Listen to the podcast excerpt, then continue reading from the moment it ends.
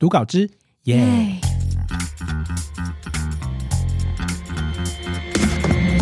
好，来，今天第一则新闻呢，要讲的就是大家平常会不会用冷热水交替洗澡？应该相信很多人都有听过，就是用冷水洗澡可以清晰自己的思路啊，然后让自己一整天保持清醒，就可以起床的时候马上保持清醒。我自己本身也是会这样做，不管是晚上或者早上，我都会洗澡嘛。那先洗热水之后再洗冷水，让自己不是都会说什么哦，我们去泡温泉、泡热泉、泡冷泉，然后促进血液循环。你有听过这样的想法吗？我是有听过，但是我是不敢去做，因为冷的就会很冷。哦，只就是单纯的抗 拒这样子。好，那今天这个新闻呢是要告诉大家说，就是有一个三十三岁退伍的军人呢，他表示说，他自己有一次在洗澡的时候呢，就是如以往的，就是把水温调低，希望说可以调整自己的精神状态。你看跟我讲一模一样，就是他可以清晰思路嘛。嗯然后没想到就是因为这样子开冷水的方式，然后让他当下就瞬间休克倒地，而导致他就是撞断了颈部。可是他这边撞断了颈部，他最后也是有活下来啦，只是就是危险有这样的欸情况，就是代表说，嗯，确实很危险。啊那他也跟大家分享，就讲说他长期以来都没有太多病痛的困扰，也就是说他是身体是很健康的，但是呢，他就是因为有这样子的习惯，而导致让他送进了医院，也是因为这样子，所以送进了医院。那他表示就是说，他当下也是照着冲完热水，然后将水温调低，然后去希望可以帮助自己恢复活力。可是没想到在冷水一冲下来的时候呢，他就瞬间的眼前一黑，就不省人事了。然后再醒来之后，可能就是在医院了这样子。那他原本以为只是他自己不小心跌跌倒而已，好神奇哦。对啊，可是那很夸张哎。但他醒来的时候就发现说他没有办法就是移动颈部，然后送去医院处理嘛。他也是嗯因为这样子而突发性的休克，然后撞断颈部之后，他不得不就是休息三个月 才恢复这应该算。是很幸运吧？对啊，因为我觉得撞断听起来撞断颈部是很严重的事情哎、部对啊，他头不能动。嗯，这边要呼吁大家，就是讲到说这个军人他有讲到说他其实长期以来都是身体健康啊，没有太大的问题，可是就是因为这样子的情况导致他突然性的休克。所以如果我们平常在冲冷水澡，我应该我从此之后应该不能这样子了，但是 这就是有国外的案例，但是又有人说冲热水澡的好处就是让大家可以比较舒服嘛，可是嗯冷水澡有人推崇，就代表说它也有它自己的好处。那实际上好处的就是还可以让自己舒缓压力，然后同时呢也增加脑内啡的释放。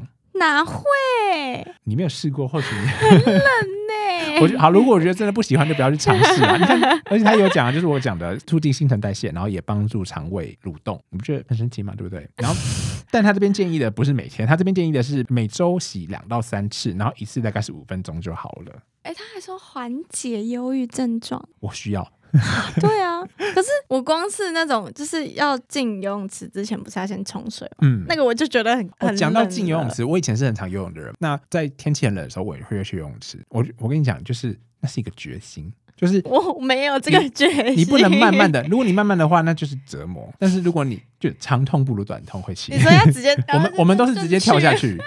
跳下去你就不会觉得怎么样了。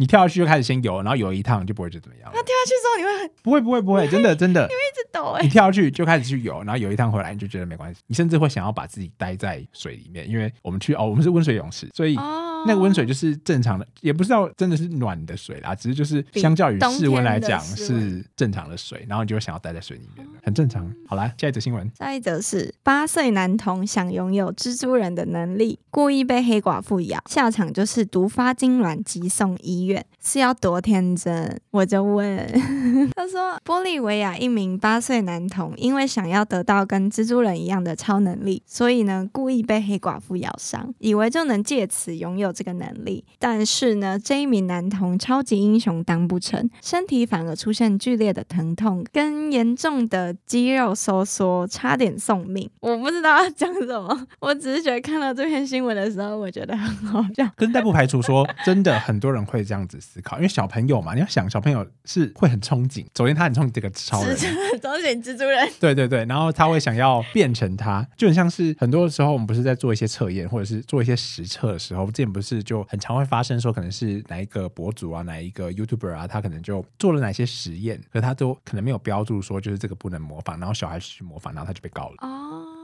对，就什么危险的事情不能模仿或什么之类的，所以我觉得想象跟现实其实有些区别，因为其实大部分我们会播出来的东西都是含有一些节目的色彩，应该说都是含有一些节目的效果，嗯。所以所以你去做的话，确实是蛮危险的啦。那后续呢？呃，从网络的照片可以看到，这名男童手上出现被蜘蛛狠咬后的伤口，根据外媒报道，这名来自安第斯山脉地区的八岁男童在河边玩耍时，发现一只黑寡妇，因为他很喜欢蜘蛛人，居然将蜘蛛放在手背上，并且刺激蜘蛛，导致蜘蛛咬他。这名男童被咬之后，把蜘蛛放在容器里面，想要带回家。然后经过两三个小时之后，男童突然出现不适，像是剧烈疼痛跟痉挛。父母发现男童的症状，并且询问，但他却不愿意说出身体不适的原因。等一下，等一下，他不愿意说出不是，他是不是觉得他在进化？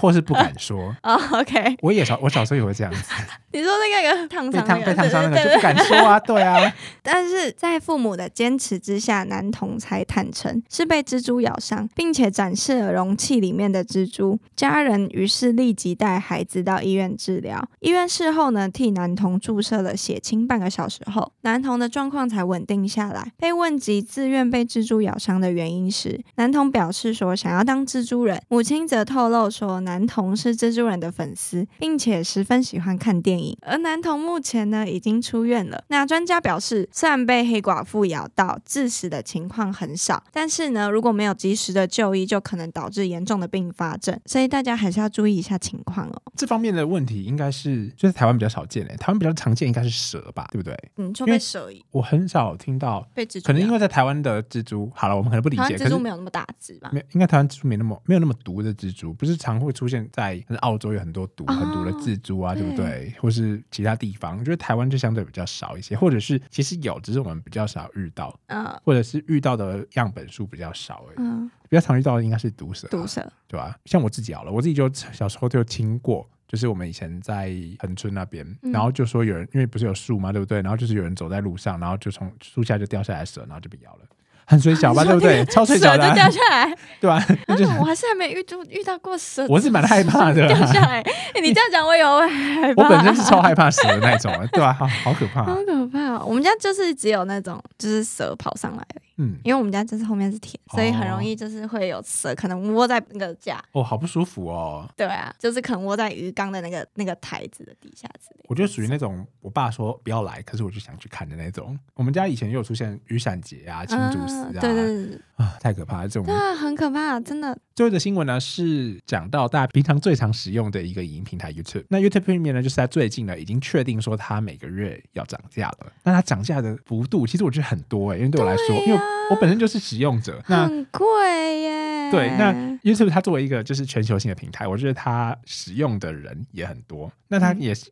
可能因应就之前不是有 Netflix 啊，就是他们打击那种多嗯一个账户多重人使用的问题，所以他们可能也是类似像这样啊，的情况。可是他们这个可以可以这样吗？他们应该是没有，他们就是定就是强制的多收钱，他们不再去追踪什么，他们只多收钱。你们要多人用就多人让你们用，可是他就强制多收钱。可是他本来就规定你就是那个那个就是可以几个人用，然后收多少钱。没有没有，他是可以规定一个人，呃，他可能可能规定说五个人可能是三百五好了，那我们就一个人七十嘛，对不对？那他现在就发现说七十块的这个账号可能是三四五个人用，这样就多出来额额外很多啊，就可能一个账号本来只能五个人用，可是他多出来可能是十五个人用这样子。没有啊，我把账号给你看啊，就像我现在把手机的账号给你登录，哦哦对不对？哦，懂懂懂懂懂。对，所以有这样的情况，就变得导致我们没有办法好好的去使用它。那这样怎么办呢？它就是硬性的涨价，对吧？所以它涨价到底涨多少呢？Android 系统和 iOS 系统的涨价的幅度是不太一样的，就这超级对 iOS 系统就是抱不平。就是我自己本身就是 iOS 的重度用者，那它调涨的幅度其实蛮高，像是我自己本身用的是家庭方案嘛，所以嗯每个月三百五，那它会涨到是五百二。我跟你讲，现在舍友不要觉得说什么哦，分下来大家也都还好，没有，我自己呢就是跟我家人自己用，所以这笔钱呢是完全我自己付，